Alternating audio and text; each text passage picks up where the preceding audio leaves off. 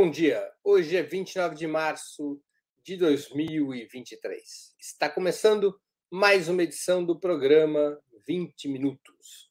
Nosso convidado é o professor e educador Daniel Cara, docente na Faculdade de Educação da Universidade de São Paulo, também é membro do Comitê Diretivo da Campanha Nacional pelo Direito à Educação. Não poderia haver nome melhor para debater um dos assuntos mais polêmicos nesse início do governo Lula, a revogação da reforma do ensino médio. Essa reforma foi aprovada durante o governo Michel Temer, através da Lei Federal 13415, com o nome oficial de Política de Fomento à Implementação de Escolas de Ensino Médio em Tempo Integral. Bom dia, Daniel. Uma honra ter novamente sua presença no 20 Minutos. Obrigado por aceitar nosso convite. Bom dia, Breno. Um prazer estar aqui. Sempre assisto o seu programa, adoro as entrevistas que você faz aqui. E sou um, um, um internauta assíduo aqui no seu trabalho, do trabalho do Opera Mundi. Então é um prazer estar aqui contigo como entrevistado hoje. Obrigado, Daniel. Daniel, vamos começar do começo. O que é a reforma do ensino médio e como nasceu? Reforma do ensino médio ela faz parte de um grupo de políticas neoliberais na área da educação que são realizadas no mundo todo. Nós temos reformas equivalentes, por exemplo, em Portugal. Eu tive a oportunidade de, de visitar a Europa recentemente e acompanhei o que tem ocorrido em Portugal, na Espanha, na Alemanha, em relação a reformas equivalentes à reforma do ensino médio. Basicamente, essa, essa reforma é uma tentativa de trazer para o Brasil esse tipo de, de política na etapa que é terminativa da educação básica, ou seja, a partir do ensino médio, se o aluno quiser continuar os estudos, ele precisa ingressar na educação superior. E essa reforma surge numa tentativa muito curiosa. É a primeira vez que eu vou falar sobre isso, inclusive, porque é fruto das pesquisas mais recentes que eu tenho feito na Universidade de São Paulo. Basicamente, essa reforma é o mesmo conteúdo que a gestão Paulo Renato Souza tentou implementar em 1998. Até um pouco antes, ela começa a tentativa de implementação desse tipo de, de política aqui no estado de São Paulo, no governo Mário Covas, que não consegue dar conta dessa lógica de política pública, mas em 98, num parecer da, da conselheira, na época, do Conselho Nacional de Educação, Guilmar Namo de Mello, ela tenta implementar esse tipo de visão a partir também de um trabalho de Eunice Duran. Eu era presidente do centro acadêmico na época, Breno, das Ciências Sociais da USP, e a gente fez um debate com, com a professora Eunice e ela apresentou essas ideias, a gente ficou literalmente revoltados ali, enfim, tem, tem esse, esse caso pitoresco, mas em 98 elas não conseguem, elas saem do, do, debate público na área de educação, da centralidade que elas ocupavam no debate público na área de educação, mas via governo Temer, por meio da Maria Helena Guimarães de Castro e da professora Marina Esfini, esse grupo do PSDB volta ao poder e aí faz a apresentação dessa reforma do ensino médio, que é aprovada por medida provisória, é a única reforma na história do Brasil, reforma educacional, aprovada por medida provisória, e também não tem nada equivalente no mundo, porque o dispositivo de medida provisória não existe no resto do mundo, que é o presidente da República ter o poder de legislar com urgência, pautando o parlamento. Isso não tem em nenhum outro lugar do mundo. É um resquício da ditadura, mas via medida provisória, elas apresentam a reforma do ensino médio, como os parlamentares estavam num conluio com Michel Temer, porque eles sim, junto com Michel Temer, praticaram um crime de responsabilidade, eles aprovam essa reforma. Uma das imagens que você apresenta aqui no programa é exatamente, eu estou com uma cara bem feia, inclusive, foi exatamente no dia em que eu estava no Senado Federal debatendo a reforma do ensino médio, naquele momento já bastante contra essa reforma. Tinha até cabelo naquela época, vê que as coisas mudaram. Daniel, a que interesses atendeu a reforma do ensino médio? Quem ganhou com a sua aprovação? Bom, a reforma do ensino médio ela atende a muitos objetivos, né, pelo, dos setores empresariais que, que atuam no Brasil e que também tem, inclusive, organizações que defendem a sua agenda. Os três primeiros elementos são estruturais, Breno. É, e veja, a reforma do ensino médio é mais uma política nesse conjunto de políticas que eles mobilizam, né? Tanto no governo Temer como também no governo Bolsonaro. Mas, verdade seja dita, eles já estavam presentes no governo Lula. fazer só um histórico antes de entrar na resposta. Claro. Em 2002, esses atores percebem que, com o fim da gestão Paulo Renato Souza, que era o ministro da Educação do Fernando Henrique Cardoso, seria preciso organizar ações sociais para manter uma presença na área de educação. A área da educação ela é a maior área de política social do Brasil. Para você ter uma ideia, no ano passado foram cerca de 300 bilhões de reais mobilizados pela, pelo esforço da União, governo federal, estados e municípios. Governo federal, inclusive, sob Temer e Bolsonaro, com um papel regressivo. Eles praticamente não, não atualizaram os recursos da educação e o resultado disso é que se investiu menos em 2022 do que se investiu em 2016 na prática por conta do, do impacto inflacionário. Mas estados e municípios fazendo um esforço crescente por deveres legais, não por, por tomada de decisão, iniciativa de prefeitos e governadores. Então, esse, esses grupos empresariais eles se organizam para atuar sobre, sobre esses 300 bilhões de reais, que na prática deveriam ser próximo de 600 bilhões de reais. O Brasil investe metade do que deveria em educação. Metade do que deveria em educação. O Brasil deveria investir 10%. Isso, 10% do PIB, cerca de 600 bilhões de reais. 5% do PIB. 5% do PIB. E, e cerca de 5%. E, e é importante dizer, é, Breno, que essa, esse, essa pressão por mais investimento é o que mais preocupa esses, esses atores sociais, esses empresários. Tanto é que eles sempre é, repetem o mantra, até atualizam o mantra, mas a ideia sempre é a mesma, do Paulo Renato Souza, que defende a ideia de que defendia a ideia de que o Brasil, o problema da educação no Brasil não é de recurso, é de gestão, como se a gestão não contemplasse o investimento. Eu sempre brincava quando encontrava com Paulo Renato Souza, falava: "A sua frase é absurda, porque a, a, a, boa gestão exige o investimento adequado. O investimento adequado no Brasil é muito maior, deveria ser muito maior, né? demanda a adequação do investimento demanda um esforço muito maior do que o que se pratica, porque é simples, Breno, não dá para construir creche sem investir mais, não dá para melhorar a qualidade da educação sem pagar melhor professor. Então, é, eles organizam essa ação a partir de fundações e associações empresariais, que também é um movimento global, não é um movimento brasileiro.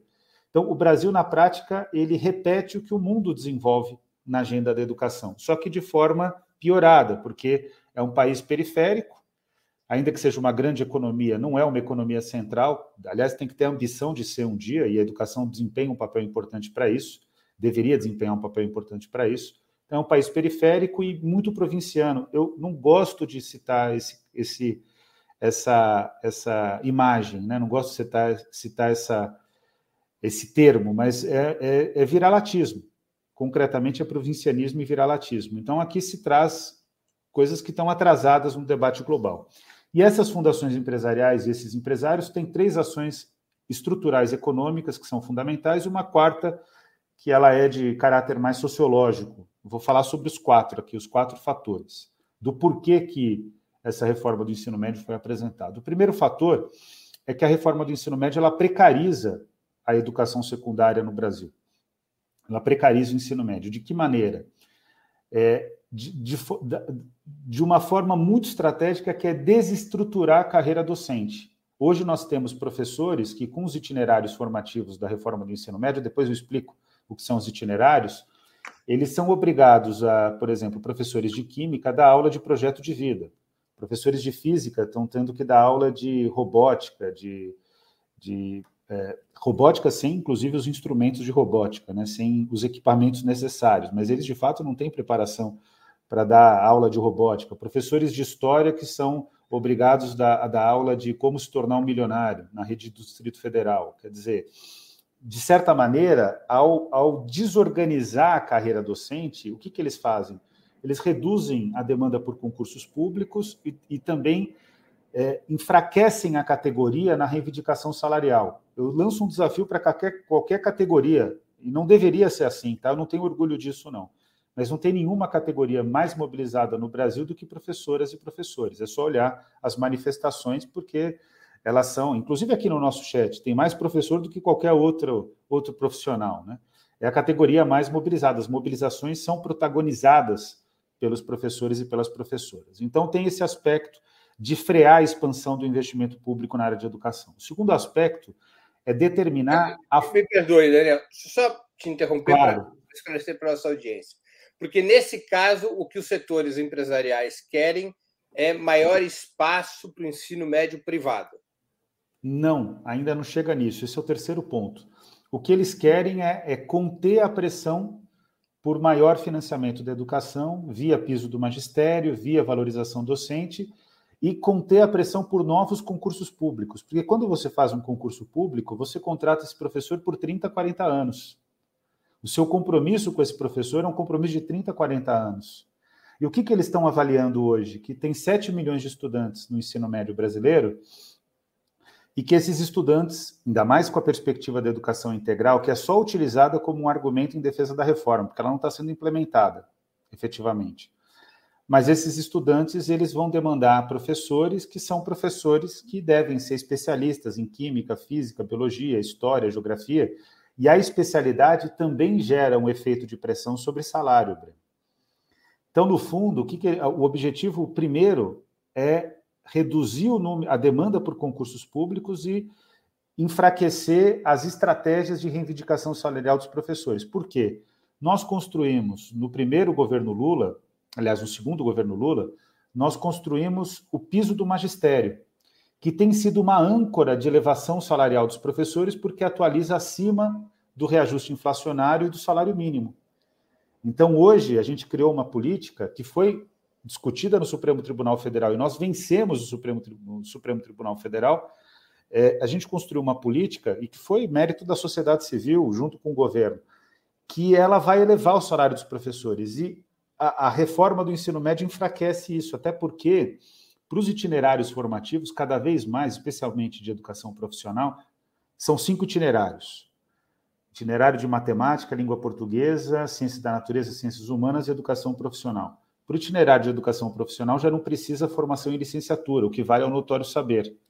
Então você já não precisa ter um professor concursado, entende, Breno? No, no fundo, é difícil compreender, mas é, é uma ação estratégica mobilizada para desestruturar a carreira docente no Brasil. Mas por que, que os setores empresariais é, têm interesse em reduzir a pressão por mais verbas para a educação, se isso não diz diretamente respeito ao setor educacional privado no qual os seus interesses se localizam mais diretamente? Aí que está, eles não se localizam mais diretamente. É, essa, eu estou utilizando aqui como referência de pensamento o, o trabalho mais atualizado do Perry Anderson sobre neoliberalismo, né, sobre a, a, a pressão estrutural dos setores empresariais em defesa do neoliberalismo.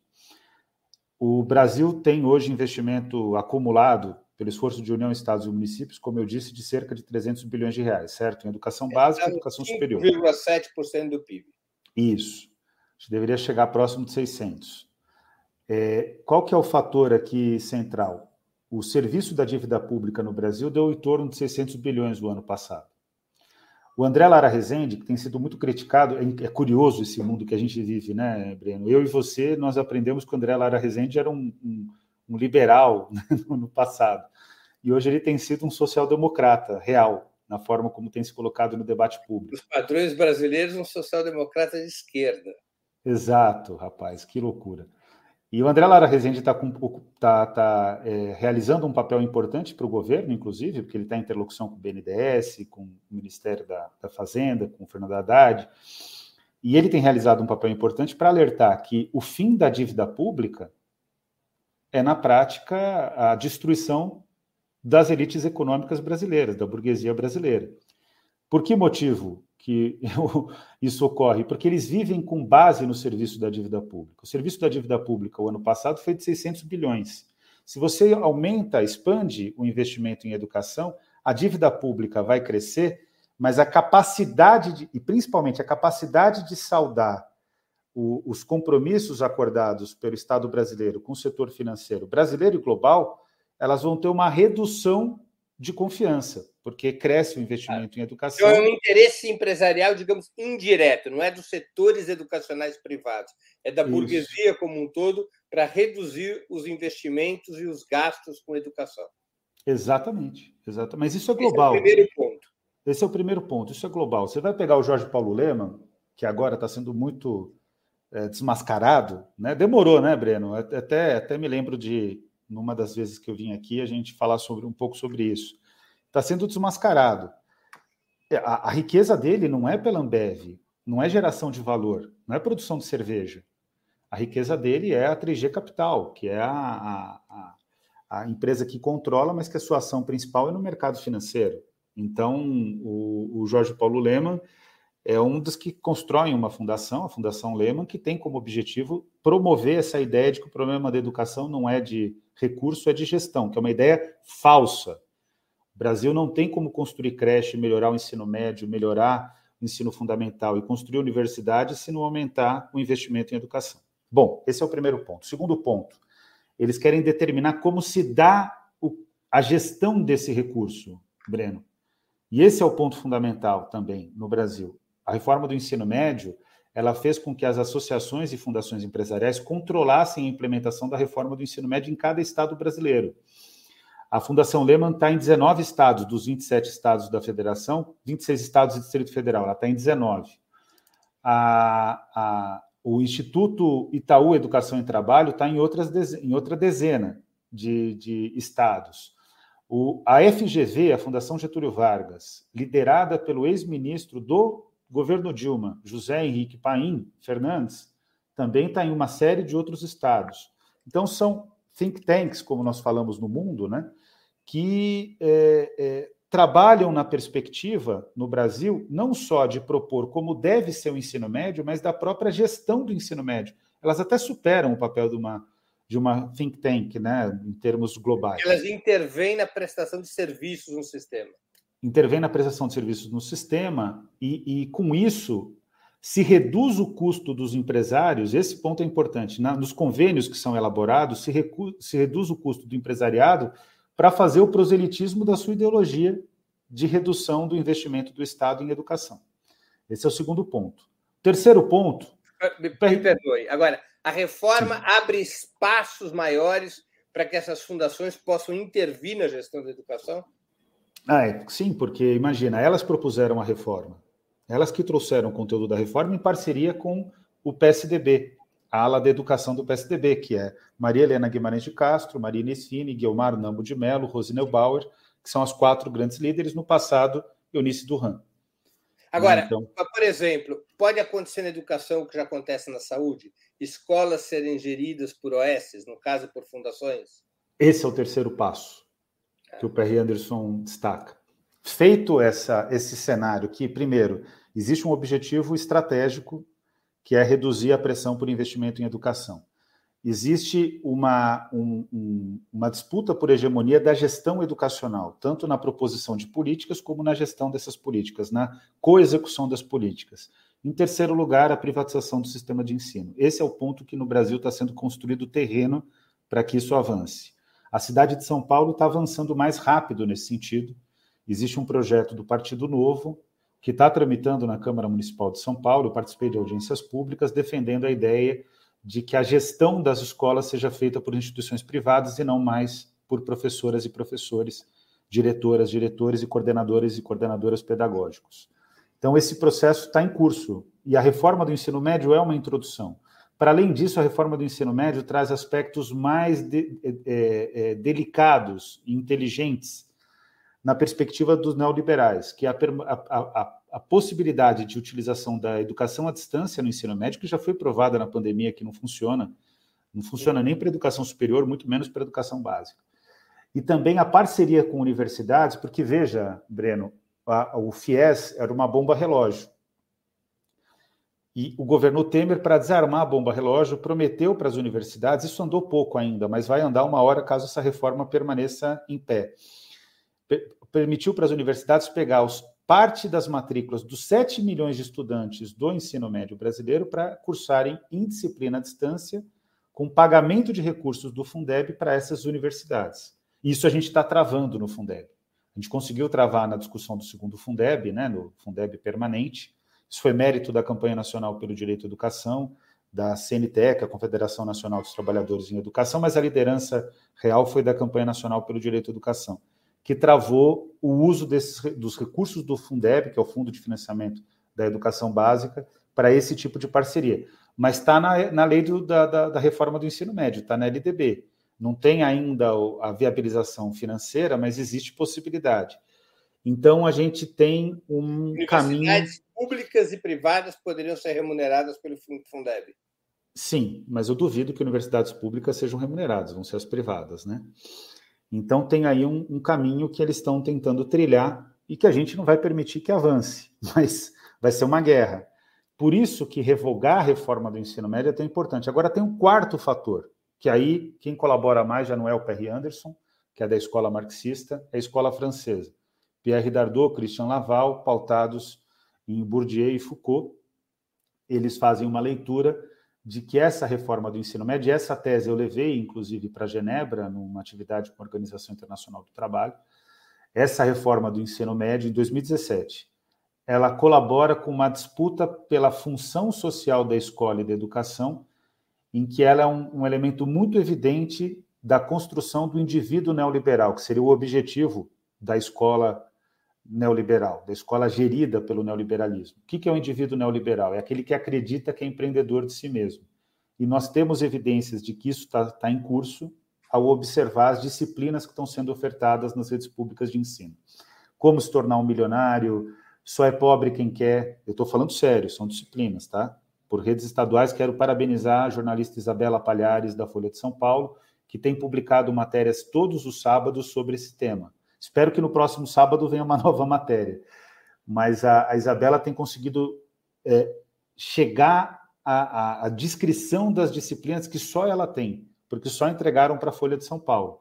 Vários veículos de comunicação, especialmente os progressistas, tentaram e as redes estaduais não informaram, que é informação de, de interesse público, né?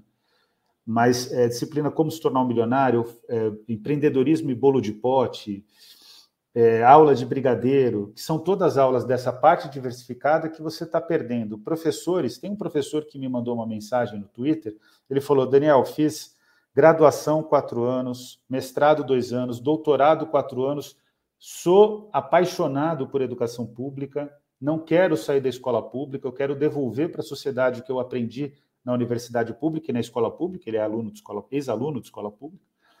E ele fala: "E eu estou tendo que dar aula de projeto de vida. É uma morte terrível, né? Uma morte sofrível que eu tô que eu tô vivendo". Então esse esse esse desalento dos professores ele ocorre porque de fato é um desperdício de potencial tanto dos professores como dos alunos. E pior, Breno, esses cinco itinerários que eu falei para você, olha só como objetivo é de precarização. Eles não querem fazer concurso, certo? Isso se prova com a seguinte evidência empírica. Quase todas as escolas do Brasil ofertam no máximo dois itinerários. Breno, não vai ter médico, isso, isso me emociona e me revolta, não vai ter médico vindo da periferia na política de cotas. A gente deu a vida para aprovar a política de cotas desde 1997, no primeiro projeto da, da, da deputada Lobão, do Maranhão, em que ela propõe política de cotas, metade das vagas para alunos de escolas públicas. A gente leva esse debate até 2012. Em agosto de 2012, numa audiência com o presidente Sarney, a um acordo de votação da matéria, a gente vence a matéria por Sarney unanimidade. Sarney do Senado. Sarney, presidente do Senado. A gente vence a matéria eu vou depois imediatamente para o conselho da Unifesp, isso é 2012, em 2015 eu entro no conselho da Unifesp, Universidade Federal de São Paulo, vejo a chegada dos alunos cotistas mudando a cara da universidade para vir a reforma do ensino médio e acabar com isso. Porque na prática vai acabar, Breno. Porque quem não fizer, quem não fizer o itinerário de ciências da natureza, que é o menos ofertado, não vai poder prestar medicina, não vai poder prestar química, não vai poder prestar biologia.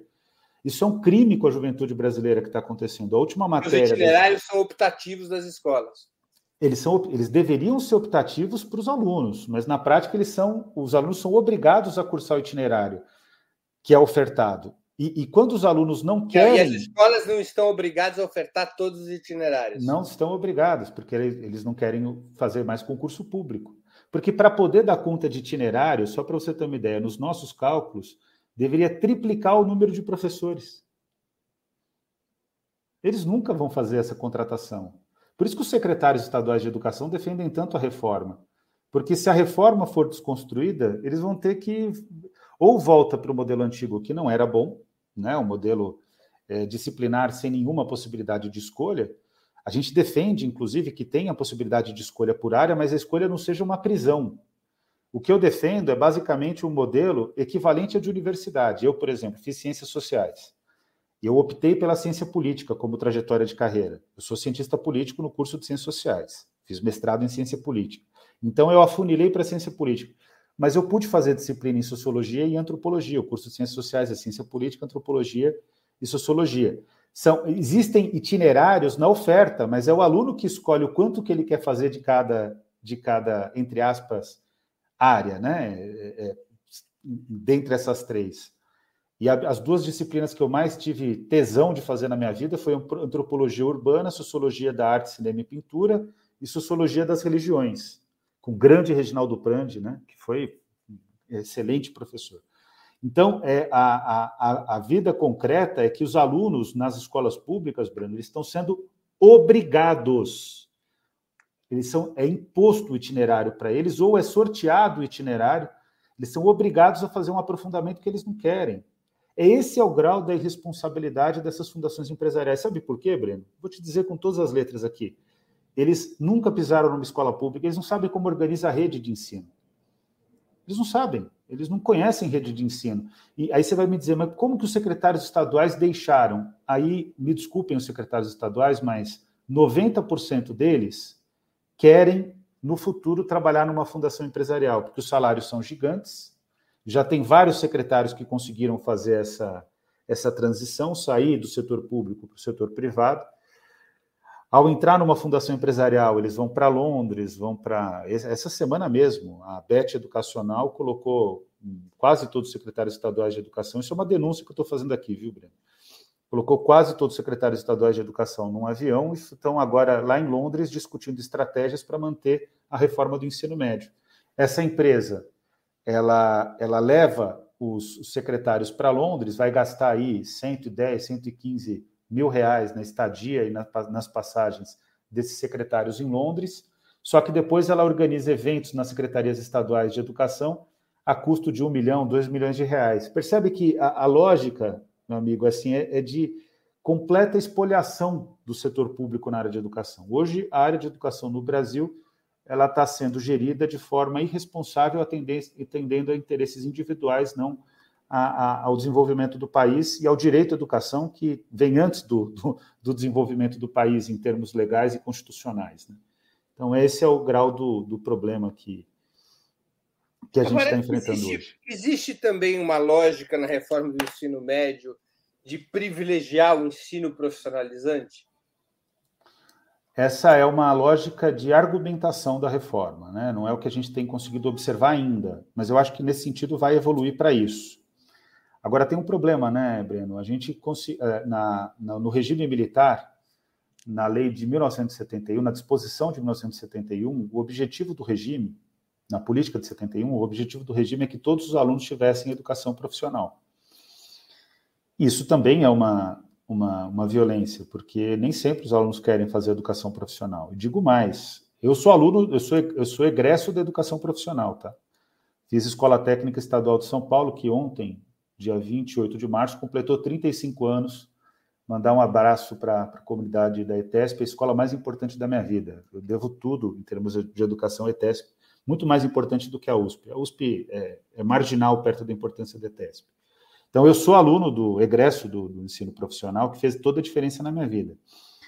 O problema concreto, Breno, é que essa educação profissional que está sendo ofertada é uma formação completamente marginal, não vai ajudar a inclusão. Não chega a ter nem a qualidade do Pronatec, que era ruim. A presidenta Dilma sabe dessa minha crítica ao Pronatec. O Pronatec era frágil. Né? A CUT, Central Única dos Trabalhadores, sempre teve razão no caso do Pronatec. Agora, é, esse itinerário vai ser ofertado. E o que, que vai acontecer? Vai se dividir a sociedade brasileira, porque os alunos das escolas privadas vão fazer educação propedêutica para serem chefes, dos alunos das escolas públicas que vão fazer uma educação profissional de baixíssima qualidade. Então, esse também não é um bom caminho, né? E, e, por outro lado, o foco no ensino profissionalizante retira ou diminui o papel da escola pública, digamos, na formação da cidadania, do pensamento crítico. Ah, olha, não, poder, não precisaria ser assim. Nós temos a escola russa, por exemplo, que vai por outro caminho. Olha, vou dizer para você, Breno, incomoda muita gente quando eu falo isso, né? Mas eu falo isso com absoluta convicção científica, inclusive. A escola russa, ela é, é, é, na minha opinião, a escola mais relevante de pensamento educacional no século XX. O que ocorre é que a Rússia não teve dois grandes atores de formulação. Três, na minha visão. Anísio Teixeira, que é brasileiro, Paulo Freire, que é brasileiro, e John Dewey, que é estadunidense. Fora esses três, os russos dão de goleada. Vygotsky, né? Makarenko. Vygotsky, Makarenko, é, os Luria. É, a mobilização do mundo soviético sobre a, a, pedagogia ela é espetacular, ela é incomparável. Né? E, e ela só vai ter um adversário, hein? Só vai ter um adversário em termos de formulação, que é Cuba na revisão do pensamento do José Martí. É, isso é um legado da, da luta Agora, socialista. Em termos de implementação, o modelo soviético é uma coisa ainda mais impressionante, porque foi num curto espaço de tempo. Né? É, mas esse é o que eu sempre digo para os meus alunos. Toda a pedagogia revolucionária é bem sucedida. Revolução Francesa, reforma do Condorcet. Na minha opinião, a melhor pensadora sobre a reforma do Condorcet, hoje é diretora da Faculdade de Educação da Universidade de São Paulo, a minha amiga Carlota Boto. Quem quiser ler. Eu conheço a Carlota Boto desde que a gente era garoto. então, ela, ela, ela e o Vitor Paro falam muito de você, inclusive. O Vitor do seu pai, ele tinha contato com seu pai. É, a, a, a, reforma, a reforma francesa, a reforma americana, que ela é mais pulverizada, e depois o Dewey, já no século XX, faz a, a união do pensamento estadunidense sobre educação. A, a Revolução Cubana, é lindíssima a história da Revolução Cubana, que ela, ela emula a soviética, porque também num curto espaço de tempo ela constrói um milagre. Muita gente vai torcer o nariz aqui, mas o que o Evo Morales fez na Bolívia e o que o Hugo Chávez fez na Venezuela é um esforço equivalente, com muito mais oposição, porque eles não constituíram processos revolucionários efetivos, né, como E nós aqui no Brasil, com Lula e Dilma? Lula e Dilma, eu não vou fugir da raia, e eles sabem que eu penso isso em relação à educação superior, nada se compara ao Lula, em termos de expansão. A Ana Júlia Ribeiro, que é deputada estadual hoje do Paraná, ela me falou que conversou com o Lula recentemente sobre a reforma do ensino médio e ela, ela sintetizou bem o problema. Em termos de estrutura da política educacional, o governo Lula vai muito bem. O Lula tem um pensamento muito bom de expansão, mas a concepção educacional ainda é falha. Foi falha no, no para a educação básica no primeiro governo Lula, foi falha no segundo, com exceção. Ah, a Carlota está nos assistindo aqui. Um beijão, Carlota. Você é essencial no debate público na área de educação. É, e tem a qualidade de ser amiga do Breno. Então, você tem duas qualidades essenciais. e minha amiga também.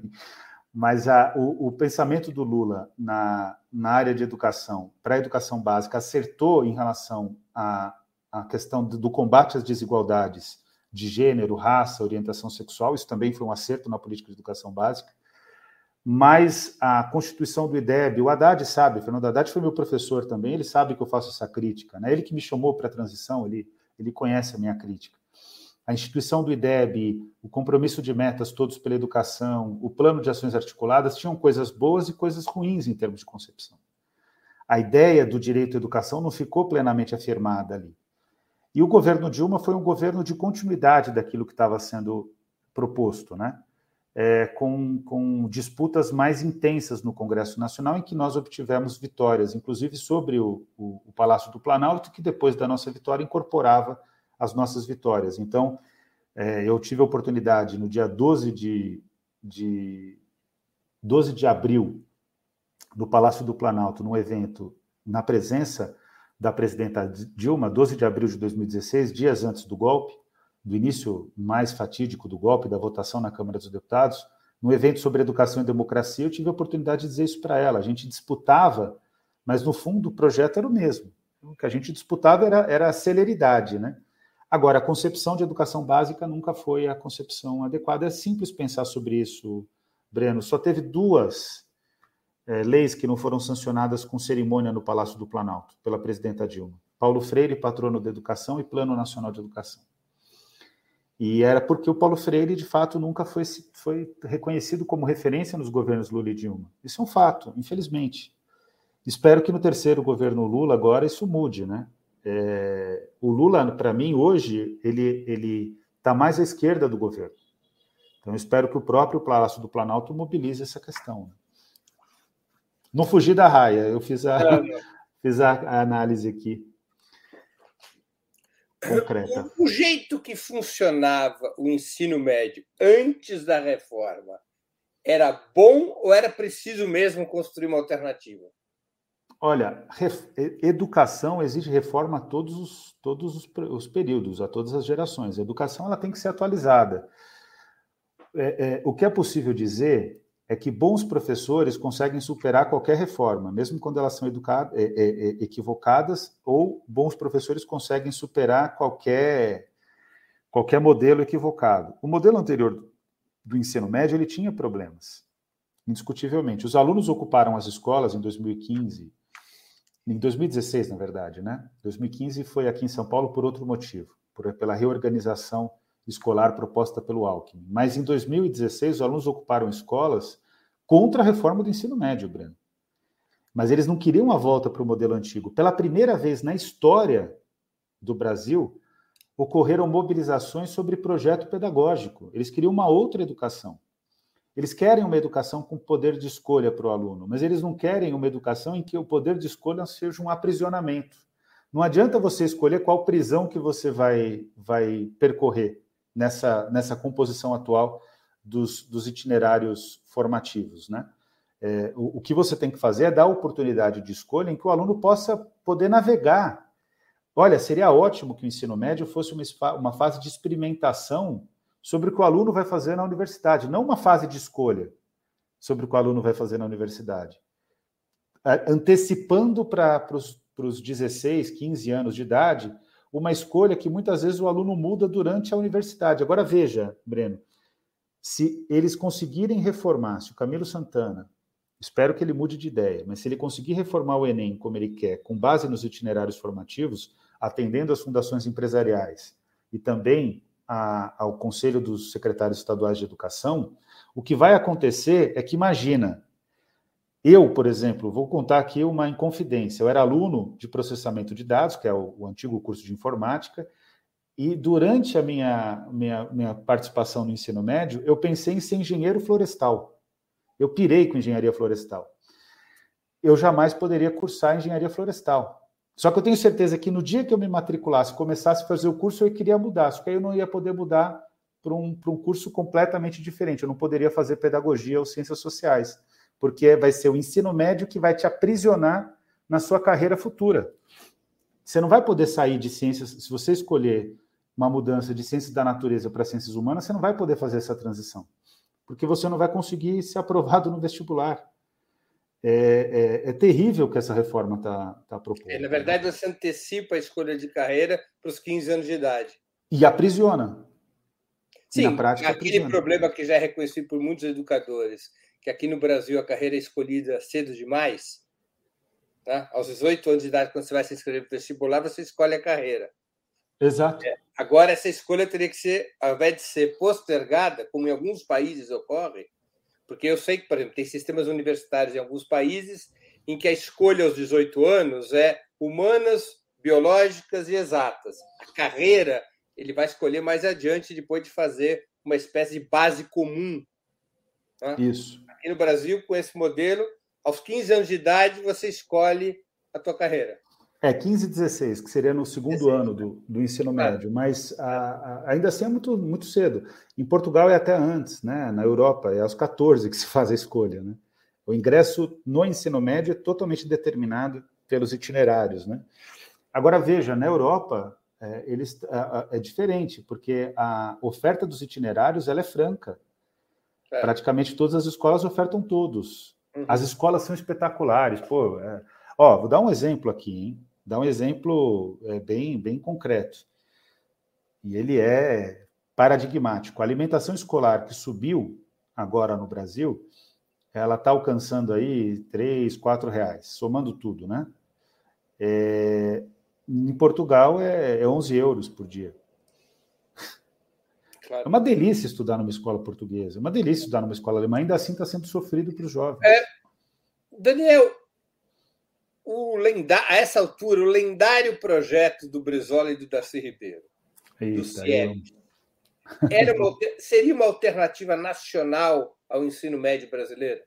Olha, os CIEPs, é, no fundo, no fundo, eles estão é, localizados no projeto, no projeto de, no plano de construções escolares da, da do Anísio Teixeira para Brasília. Aquilo, para mim, é, é uma alternativa espetacular, mas aí precisaria ser investido cerca de 12%, 13% do PIB só para educação básica. É, você não tem espaço orçamentário para pra praticamente universalizar o modelo. E quando Cuba você investe 17% do PIB em educação. É, e pode até ser mais, né? Porque a, a Cuba faz uma contabilização pública diferente da nossa. Claro. Olha, Bolívia investe. A União Soviética chegou a investir perto de 15% do PIB. Sim. E um país que tinha uma economia poderosa. avassaladora, avassaladora. Ah, é, Para você ter uma ideia, na Bolívia, eu fui para lá em 2017 e o governo do presidente Evo Morales eles estavam pre já prevendo a ascensão de 8 para 10. Só que o valor aluno ano da Bolívia, com 10% do PIB, seria equivalente a 500 dólares. O Brasil investe cerca de mil dólares. O Japão investe cerca de 15 mil dólares. Você tem aqueles, aqueles economistas de, de matemática de padeiro, né? Aliás, o, o, o, padeiro na matemática é melhor do que esses economistas, diga-se de passagem. Os padeiros são bons na matemática. É, eles não erram. Fazem conta torta. Exato, né? É, eles não erram. Os padeiros são, são, muito, são muito mais precisos, os donos de bar, etc mas efetivamente, quando eles falam assim, ah, o Japão investe tanto quanto o Brasil, o Japão investe menos que o Brasil, porque investe 4,9% do PIB, o Brasil está investindo cerca de 5%. 5,7% Essa... em 2019, né? É, isso, isso é uma, uma mentira deslavada, porque a, o que importa não é, é, é, o quanto que se investe em relação ao PIB, qual é o tamanho da dívida educacional e principalmente o valor aluno ano. O valor aluno ano eu estou trazendo dado aqui para vocês, é cerca de mil dólares no Brasil, por ano, e no Japão é 15 mil dólares. Então, com 4,9% do PIB no Japão, e considerando a dívida educacional do Japão que está equacionada, o valor aluno ano é 15 vezes maior do que o brasileiro. É. E, uma educa... e um japonês não pode ter uma educação valendo 15 vezes mais do que a brasileira. Isso é, isso é inaceitável. Agora, qual que é o esforço que a gente pode fazer? A gente pode fazer um esforço de via custo-aluno-qualidade, que é um estudo da Campanha Nacional pelo Direito à Educação, que entrou na Constituição Federal de 1988, na, na reforma 108 de 2020, pela primeira vez uma organização da sociedade civil incluiu um mecanismo na Constituição. É, é, o custo-aluno-qualidade a gente chegaria por volta de 8 mil reais, é, é quase dólar PPP é quase 2 mil dólares, né? Dólar de poder de paridade de compra, que é uma cotação diferente da cotação do dólar comercial, que é o que a gente vê na, na imprensa, né?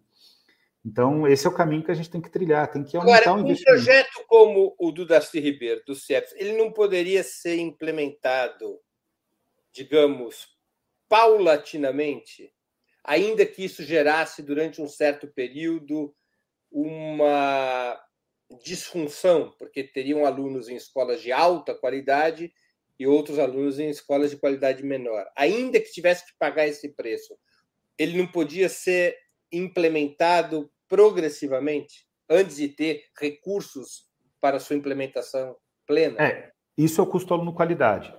Por exemplo, Breno, se a gente quisesse resolver o problema hoje de bibliotecas escolares, a gente tem condição, com o orçamento da União, do Ministério da Educação, de resolver esse problema. Imagina o que é você ter, por exemplo, é, um, todas as escolas públicas, uma biblioteca com 4 mil títulos. Muda a história da literatura e da leitura no Brasil. 4 mil títulos, inclusive, com ênfase em títulos literários, porque isso, para mim, é ponto pacífico, né? É, porque material didático isso já tem nas escolas, né? Livro didático, etc. Não, não na quantidade necessária, nem livros de referência científicos, mas é, literatura é o que falta. Então, e eu, eu, defendo, inclusive, que tenha literatura clássica e periférica. né? Porque a tendência, tendência dos governantes é sempre colocar literatura clássica, né? Tanto em língua portuguesa como em língua estrangeira, mas é, autores estrangeiros. Mas para mim está errado. Tem que tem que ter capacidade de pensar fora da, da, da, da do mainstream cultural, né? Uhum. É, então, dá para fazer progressivamente. Isso é o custo aluno qualidade. A gente se inspira no trabalho do Anísio Teixeira, do Darcy Ribeiro e do Brizola, tentando trabalhar numa perspectiva gradativa. O problema é que não existe nada mais combatido pelas fundações empresariais do que o custo aluno qualidade. Absolutamente nada. E nós temos. Explica para a nossa audiência que é leiga no tema, para parte da nossa audiência for leiga. Por que, que, que eles combatem o custo aluno qualidade? Bom, primeiro, o que é o custo aluno qualidade? O custo aluno qualidade é um mecanismo que vai garantir que toda a escola pública tenha professores recebendo o piso do magistério com política de carreira, os profissionais da educação também, os demais profissionais da educação também com política de carreira, número adequado de alunos por turma, que é o, o fator mais importante de custo junto com o salário, e todas as escolas, essa é a parte mais fácil, com biblioteca, laboratórios de ciências, laboratórios de informática, quadra poliesportiva coberta, internet banda larga, alimentação nutritiva e transporte escolar digno.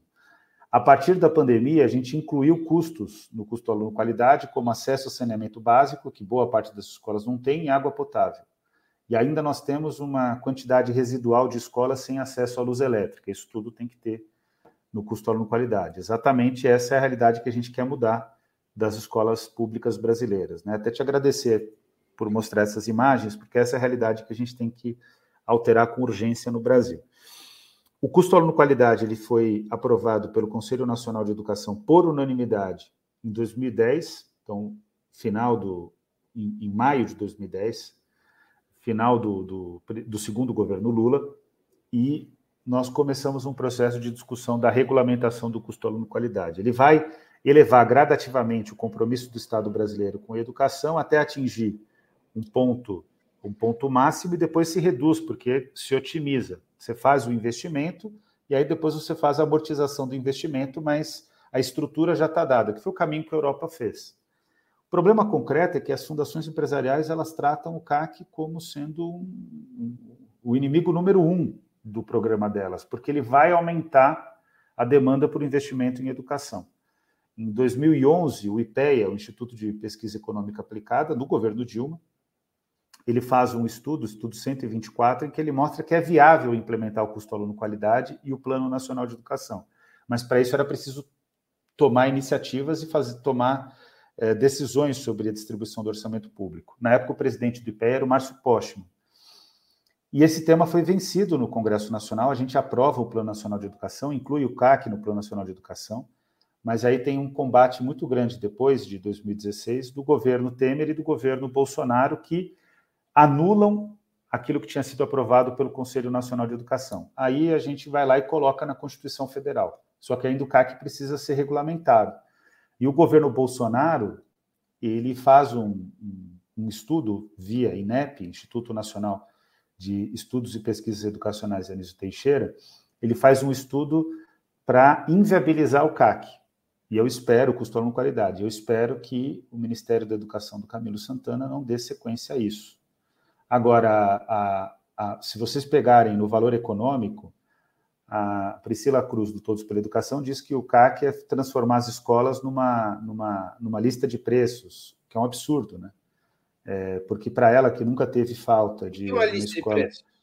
porque ela diz o seguinte, que você vai ter que ter esses é, O que é uma lista de preços? Lista de preços é, eu acho que ela nem soube utilizar o termo correto, mas o que ela quis dizer é, é a, a, a, lista de, de, de insumos que são determinados por processos licitatórios do Estado brasileiro, que você pode utilizar, inclusive, uma, uma lista de preços de, e aí no caso a lista de preços ah. mesmo, né, uma tomada de preço, melhor dizendo, você pode utilizar uma do FNDE para a tua rede municipal. O problema concreto é que para quem sempre estudou em escola com banheiro, com espelho, com papel higiênico, para quem sempre estudou em escola com alimentação escolar, para quem sempre estudou em escola com biblioteca, com quadra poliesportiva coberta, parece que isso não é importante. O duro é para quem não estudou, né? Eu nunca vou esquecer que uma vez eu estava na, na Universidade de Londres e uma gestora do DEFID, que estava assistindo minha palestra, ela dizia: Olha, eu discordo dessa, dessa proposta, porque em Angola nós temos professores que lecionam embaixo de árvore e dão uma aula excelente. Eu perguntei: Bom, mas você eh, pergunta para o pro professor e para os estudantes de Angola se eles preferem estudar e lecionar embaixo de uma árvore ou na escola de excelência do teu filho, que tem até piscina, e a escola pública. É claro que não tem nem discussão sobre isso. Né? Agora, você é favorável de maneira completa, ou gradual, ou parcial, da federalização do ensino médio? Seria uma alternativa diante da debilidade pedagógica, estrutural e até orçamentária dos municípios e dos estados brasileiros? Então, o que é federalizar? É, federalizar, para mim, é tornar um problema federal, ou seja, uma atenção de toda a estrutura do Estado brasileiro, somando o esforço de governos estaduais, municipais e do governo federal. O custo aluno-qualidade é uma proposta de federalização. Como o piso nacional do magistério também é uma proposta de federalização. Você diz o que toda escola pública tem que ter, você diz o mínimo que os professores devem receber. E a partir daí você tem um esforço conjunto de União, Estados e municípios para resolver o problema. Agora, a federalização proposta pelo Cristóvão Buarque eu acho equivocada, é, porque inclusive ela é inviável.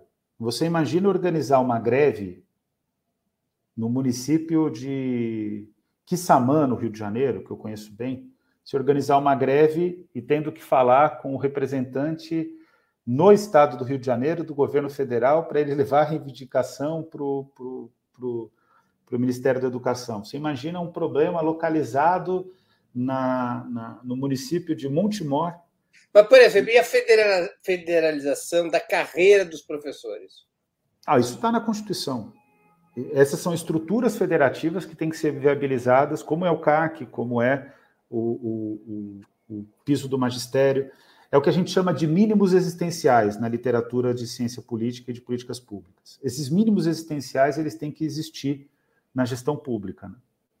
Você citou o exemplo soviético, eu me lembrei de uma passagem que eu li num livro que o Valerian Kuibichev, ele era o chefe da Gosplan, né, da, da agência estatal que organizava os planos quinquenais da União Soviética.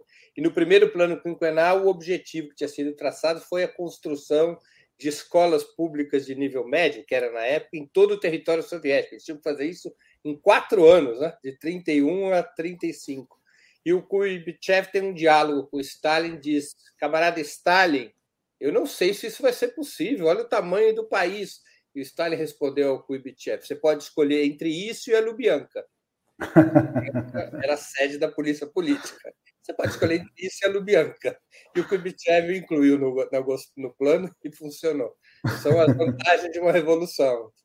Quem chefia a revolução pode dizer para o ministro você pode escolher entre a meta educacional ou a Lubyanka. Não, então, essa, essa, essa, essa disposição para o enfrentamento dos problemas educacionais é que a gente precisa, de fato, ver no, no país. Né?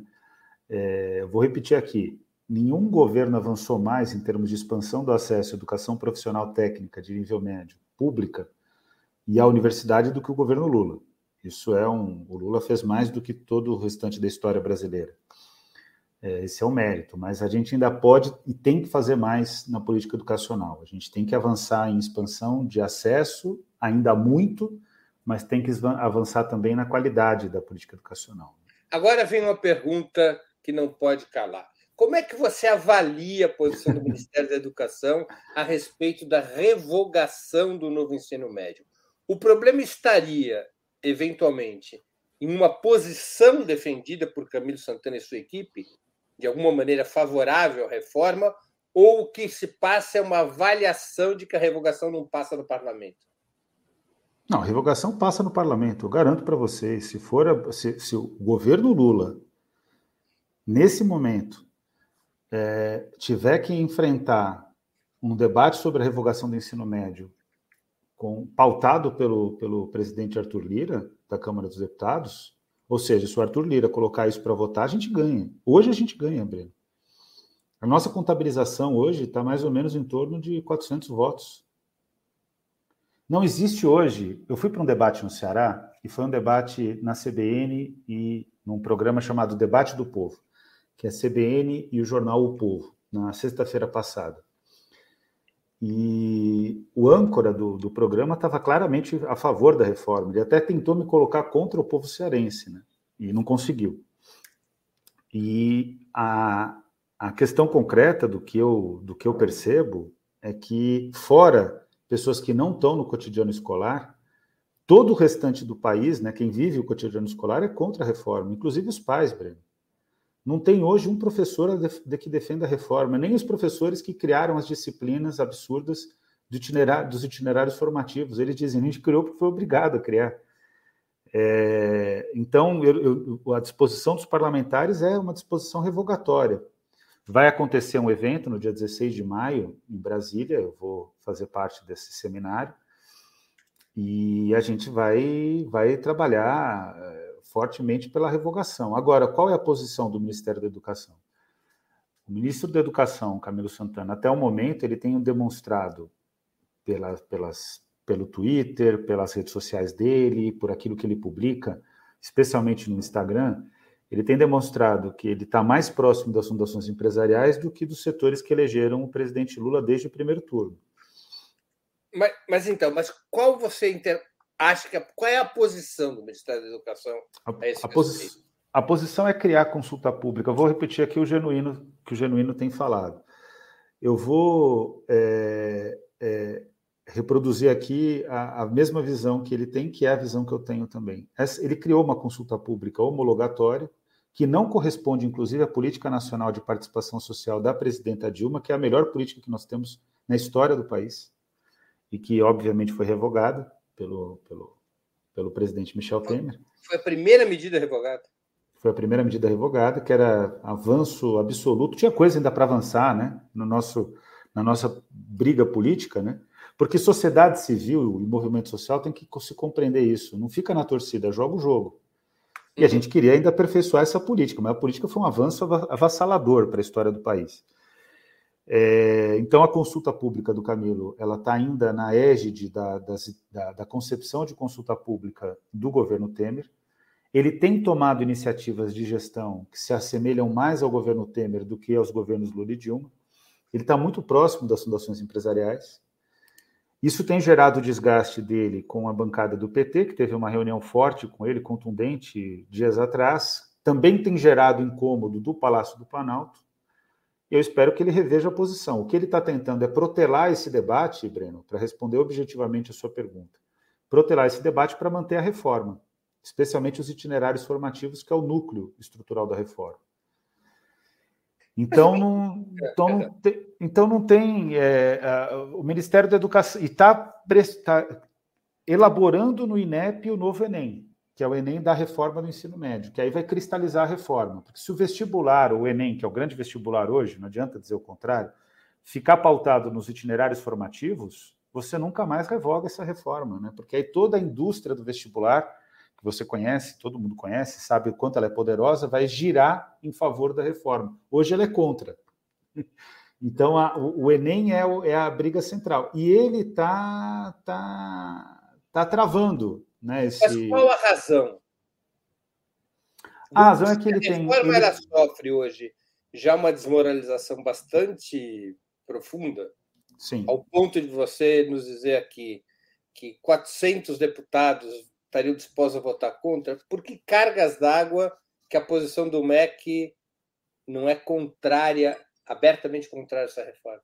Porque o MEC, nesse momento, essa gestão tem compromisso com, com os secretários estaduais de educação, que querem manter a, a reforma do jeito que está, porque ela diminui a pressão por concursos públicos, por, por salário, etc.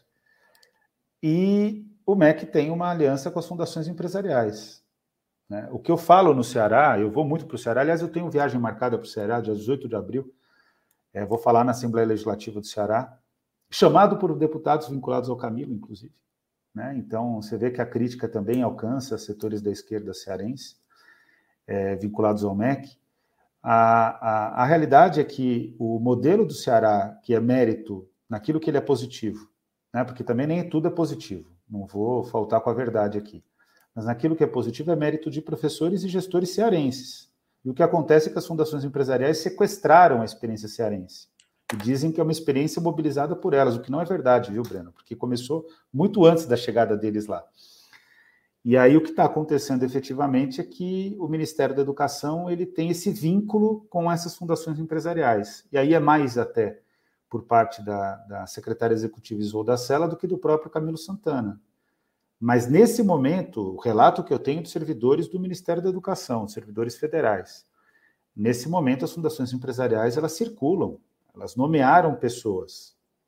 Né, na, na, é só checar as nomeações e ver o histórico das pessoas, né?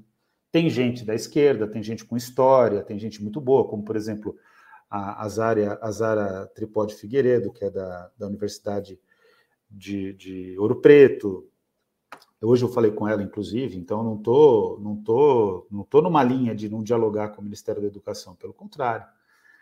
Mas é, tem muita gente ruim ali, né? Ou que não entende de educação, né? E eles estão nomeando. É, é um processo difícil. É, é, não adianta. É, existe um, um certo petismo.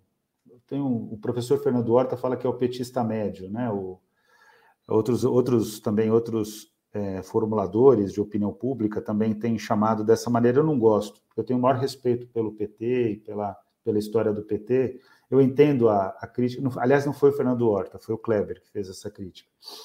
Eu entendo a crítica, mas existe uma certa, um certo ufanismo de defesa do governo sobre o que é injustificável. Aí não, não tem como. Eu sou eu defendo o governo, acho hoje que o Lula, inclusive, está à esquerda do governo dele. É, é, ajudei a eleger o governo, fiz parte da transição, vou sempre colaborar com o governo, mas colaborar significa apontar problemas também. Eu não vou me, me furtar a apontar problemas. Né? por que, que os movimentos e articulações do campo educacional decidiram pressionar publicamente o governo? O que, que está planejado e o que desejam? Olha, é, o nosso, a nossa pressão efetivamente é para a revogação da reforma do ensino médio e para mudança de orientação do governo, que a gente acredita que o governo Lula não pode ter uma orientação neoliberal na educação. É, é, existiam elementos do neoliberalismo na, na, na, política econômica do primeiro governo Lula, do segundo e dos governos, dos governos Dilma. Existe uma orientação também neoliberal na educação básica brasileira, também nesse período, mas elas eram orientações que estavam dentro de uma série de outras ações que, inclusive, combatiam o neoliberalismo. Eram contradições de governo. É, Agora, é, o que, tá, o que não está acontecendo na educação são essas contradições. Nós não vemos uma agenda efetiva, Breno, uma agenda de direito à educação ainda. O Alexandre Schneider, com quem eu tenho diversas diferenças e divergências, que é meu amigo, mas eu divirjo dele. Aliás, a gente acabou de divergir antes de eu entrar aqui no programa. É, mas mandar um abraço para ele, ele acompanha aqui também seu trabalho. Foi secretário do, uhum. os governos Kassab, governo Serra, governo, governo Dória, né? E eu fiz muitas críticas e também reconheço os acertos que ele teve nessas gestões. Mas o Schneider, que participou comigo, foi também um dos coordenadores da transição governamental, ele escreveu um, um artigo no Globo que eu tenho divergências com o conteúdo do artigo, mas em relação à manchete eu concordo. A gente ainda espera o Ministério da Educação. Eu não vejo esse problema no Ministério da Saúde, não vejo esse problema no Ministério da Justiça. O Flávio Dino teve uma participação excelente na, na Câmara dos Deputados, né? Foi totalmente imprensado e soube sair com muita galhardia da, e superou os parlamentares. Aliás, foi né? um dos episódios mais divertidos das últimas semanas. Ainda bem, né? Nessa semana tão, tão dura, né? É, a gente tenha tido um episódio divertido. Mas ainda falta, falta ter a presença do Ministério da Educação, né? É um programa para a educação do país. É, e vou dizer bem a verdade. A última vez que o Brasil teve um programa com problemas, mas também com muitos acertos, mais acertos do que erros, foi com Fernando Haddad. É, o problema de concepção, essa é a minha divergência do, do Fernando, ele conhece minha divergência, a gente é, conversa hoje até mais do que conversava no passado, né? E, e acho que ele está fazendo um, um papel relevante no Ministério da, da Fazenda. Né? Tenho críticas, mas é, essas críticas também são, são bem absorvidas pela equipe dele, eles entendem as críticas que estão ocorrendo. Mas ele está numa linha que eu vejo que é uma linha. A direção, eu vejo que é uma direção correta. Eu não sei qual é a direção do Ministério da Educação. Nós, desde o Haddad, não temos direção no Ministério da Educação no Brasil. Pelo contrário, né? nós tivemos uma, gest... uma, direção, uma direção de dar continuidade ao trabalho do Haddad por um tempo, no governo Dilma, no primeiro governo Dilma e no início do segundo governo Dilma, isso voltou. Mas é, é, depois, com Temer e Bolsonaro, foi um desastre, né? obviamente, anos-luz pior do que o Camilo, né? É, mas eu, o, o, problema é que a esquerda ela, ela não pode simplesmente seguir a, a, a toada, ela tem que dar linha. E dar linha que eu sinto falta hoje no Ministério da Educação. E estou dizendo aqui de maneira franca, eu tenho diálogo com o Ministério da Educação. Como eu disse, hoje eu conversei com uma secretária, né? Agora, para revogar a reforma do ensino médio, teria que se, se propor outra lei no lugar. É, e aí as pessoas se enganam, que falam, ah, isso depende do Congresso. É, então as pessoas, eh, parece que elas se esquecem né, do, do, do papel do Executivo no parlamento brasileiro. Aí, assim, se é para ficar numa defesa tola do governo, é melhor não fazer a defesa do governo. Né? Mas, mas, por exemplo, o mecanismo para revogar seria o quê? O governo apresentar um projeto de lei que revoga e que estabelece um prazo para ser colocada uma outra. É, vou dizer o caminho que a gente está trilhando, tá? Assim, a gente está hoje com os maiores pesquisadores em, em, ensino médio do Brasil, com reconhecimento internacional, inclusive, é, e nós estamos propondo um projeto de lei que revoga os itinerários formativos, a educação à distância, a parceria público-privada no ensino médio e refaz a lógica do notório saber, podendo permitir uma educação profissional de qualidade. A gente voltaria para as diretrizes curriculares nacionais de 2012 da presidenta Dilma, que nunca foram implementadas. A Dilma nunca teve espaço para a implementação das diretrizes curriculares, porque ela também foi bloqueada na área da educação.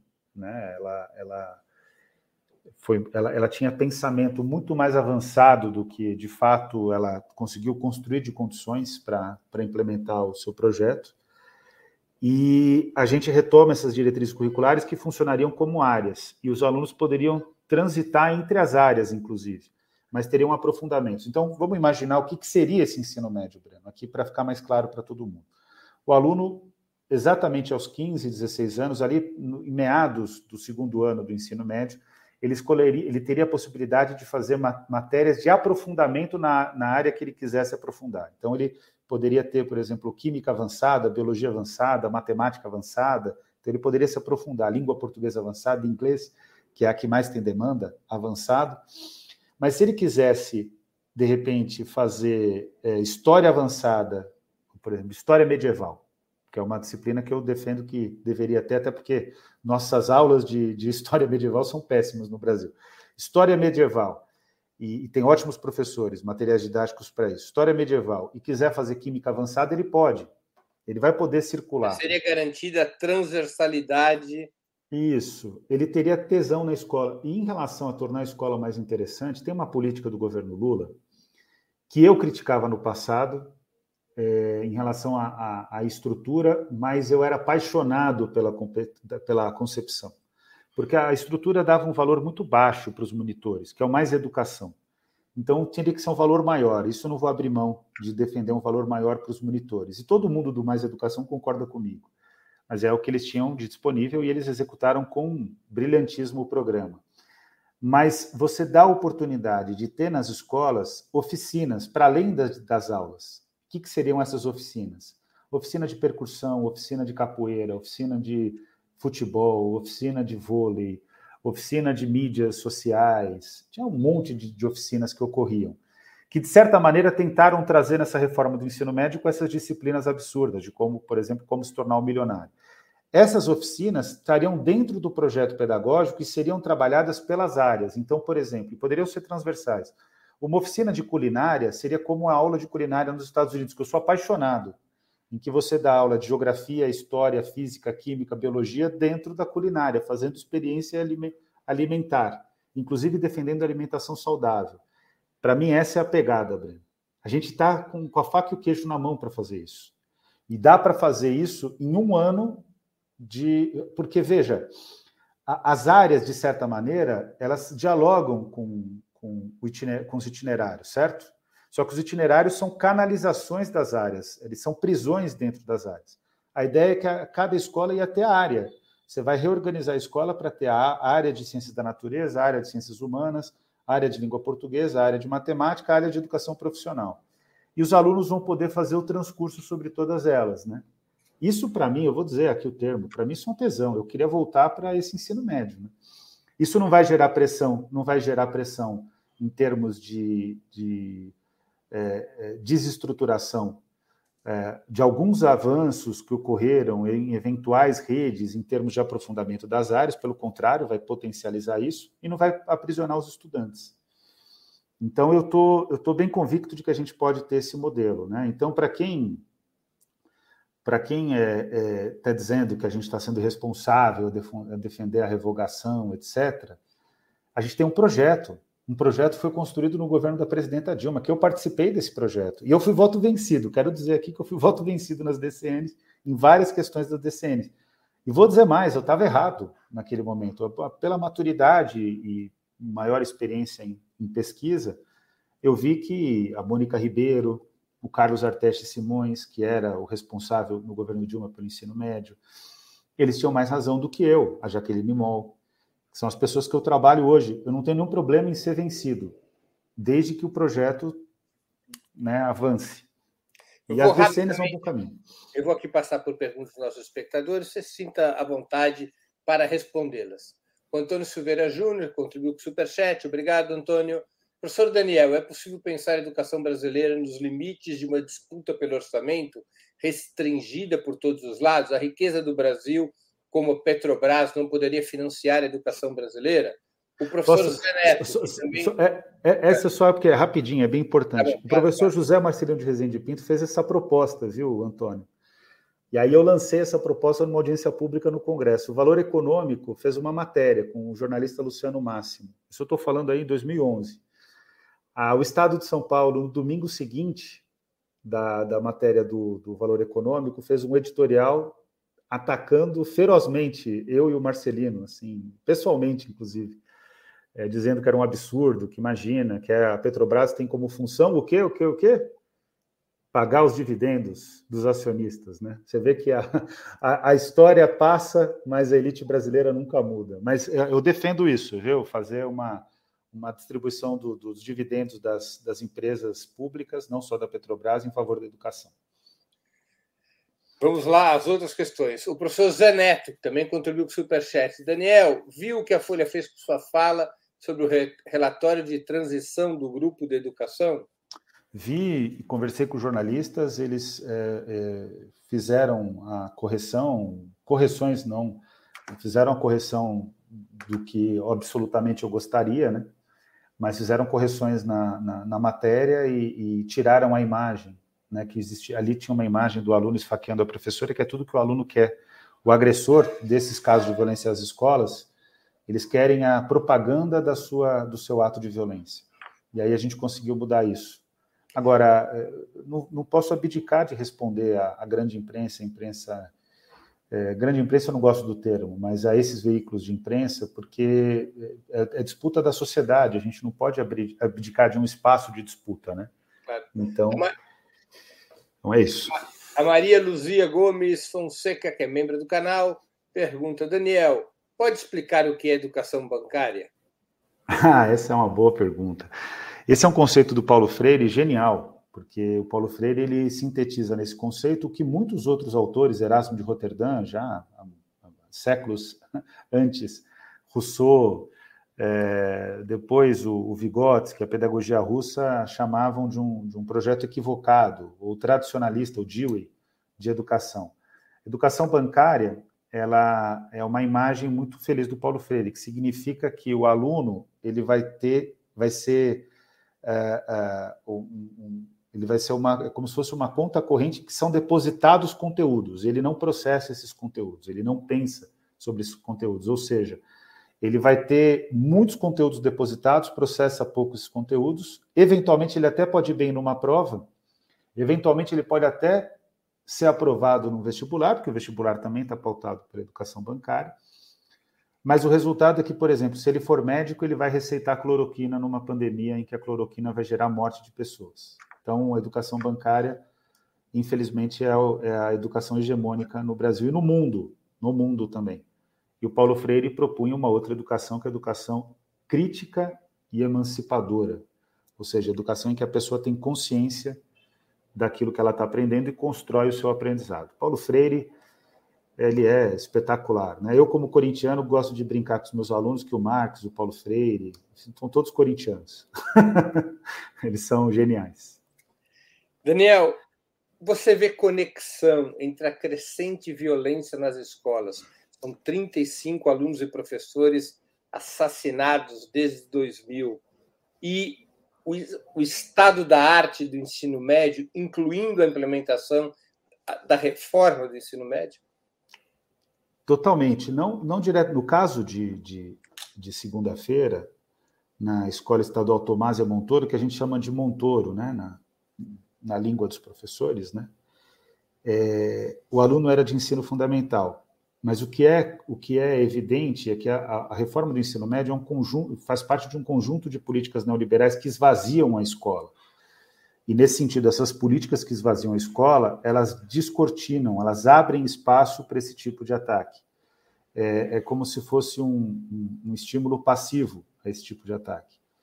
É, então, é, concretamente, é, é duro dizer isso, mas é real. Se a gente não voltar a ter um pensamento curricular abrangente, um pensamento curricular pautado no pensamento crítico, na educação emancipadora do Paulo Freire, numa experiência rica e viva, como queriam Anísio Teixeira John Dewey, e numa escola formada para constituir de fato cidadãos, como, como as pedagogias revolucionárias, a gente não vai, não vai conseguir efetivamente enfrentar esse problema, nem se tornar um país mais justo, nem se tornar um país mais democrático. Então, essas políticas neoliberais elas têm corresponsabilidade sim nesses ataques às escolas, porque elas criam um ambiente favorável para esses ataques.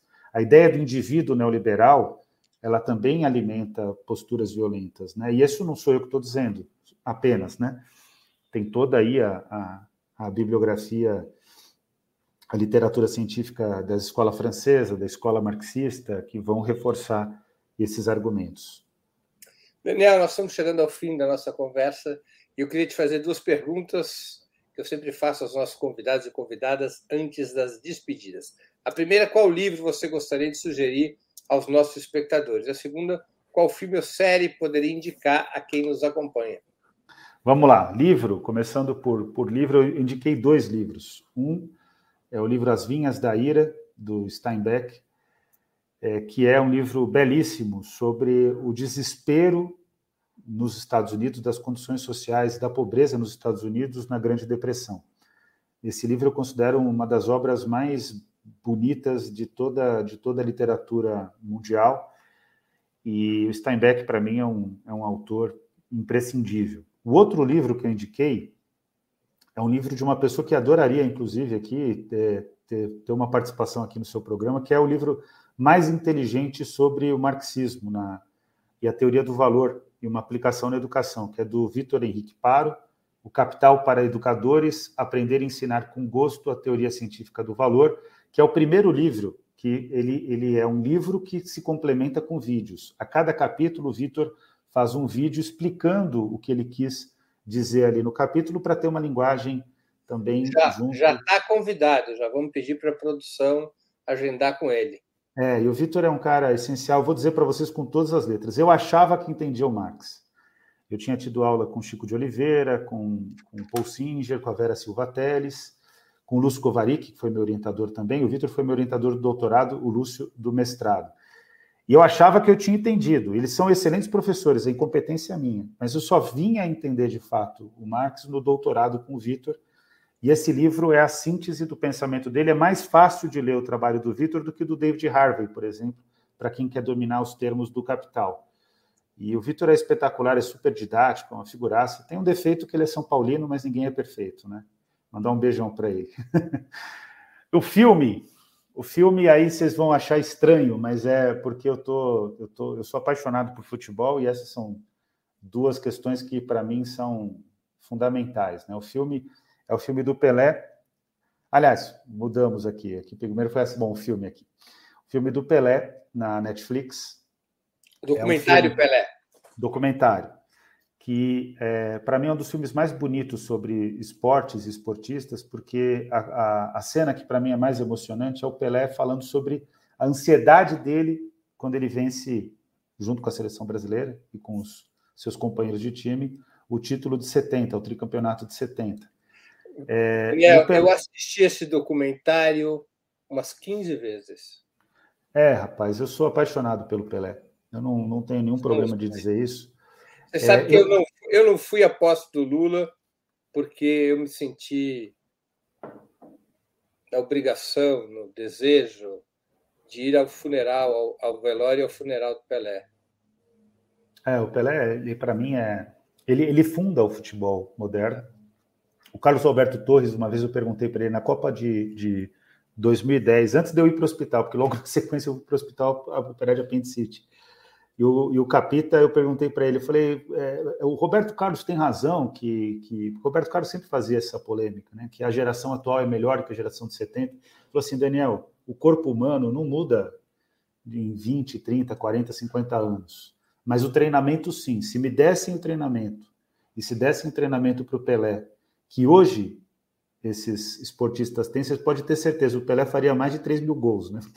É, é, isso que eu penso também. O Pelé é uma figura essencial e é muito desrespeitado no país. O Brasil não valoriza a grandeza do Pelé na dimensão que ele merece ser valorizado. Então, Pelé, para mim, é, é paradigmático e ele fala no final do documentário assim que ele sente alívio quando ele vence a, a Copa do Mundo de 70.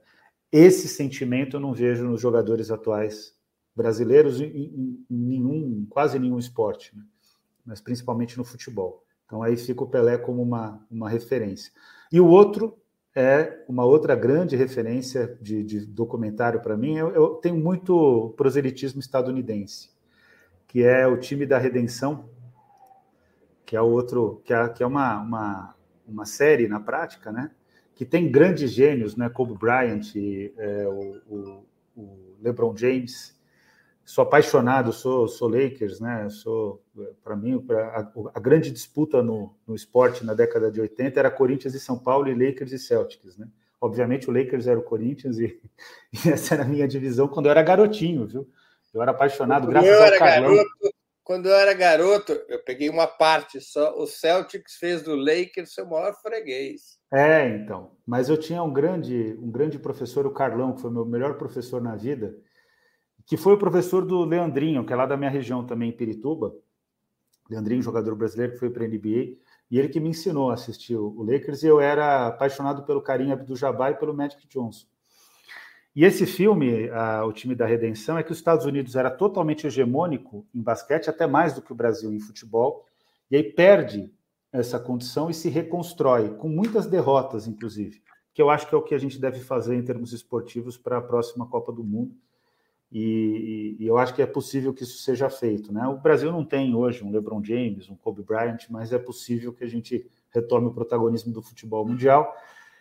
E aí, enfim, é, eu fiquei com vontade de falar sobre esse tema. Não me perguntem por quê, mas a, ideia é a, a, o respeito ao, ao, esporte, porque eu acho que a gente também tem que ter a, a, capacidade.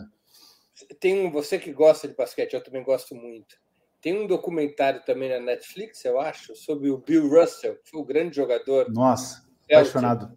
É, sou apaixonado pelo Bill Russell também. É um documentário impressionante. É, e, e, e como estão fazendo. Tem era também um militante dos direitos civis. Isso. Era... Não, estou fazendo um agora. Fizeram um sobre o Karim Abdul-Jabbar no HBO. Naquele, é. na, no, eu não sei agora. Eu, eu era assinante, deixei de ser. Talvez eu volte um dia é, na, do, do, do, programa de, da, do, da, plataforma de streaming da HBO.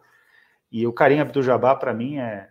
Para mim, é, é, a prateleira é Pelé, Michael Jordan, Karim Abdul-Jabbar, Magic Johnson e Muhammad Ali, Garrincha e Neto. Eu não posso negar que o Neto eu coloco nessa prateleira, mas é uma opção pessoal, estritamente é, é, é pessoal. É afetivo. É afetivo. Tá certo. Daniel, queria agradecer muito pelo seu tempo, por essa conversa tão educativa e é, interessante. Muito obrigado mais uma vez por ter aceito o nosso convite. Obrigado, Breno. Seu espaço aqui é, para mim, um dos mais qualificados, grandes entrevistas e, e eu assisto todas, né? Ah, e quero dizer que é uma delícia estar aqui contigo e mandar um abraço para toda a sua comunidade e para toda a tua equipe também, que sempre é muito atenciosa. Obrigado, Daniel. Também agradeço a todos e todas que assistiram a esse programa, em especial aqueles e aquelas que puderam fazer contribuições financeiras ao nosso site e ao canal de Ópera Mundi no YouTube. Sem vocês, nosso trabalho não seria possível e não faria sentido. Um grande abraço a todos e a todas.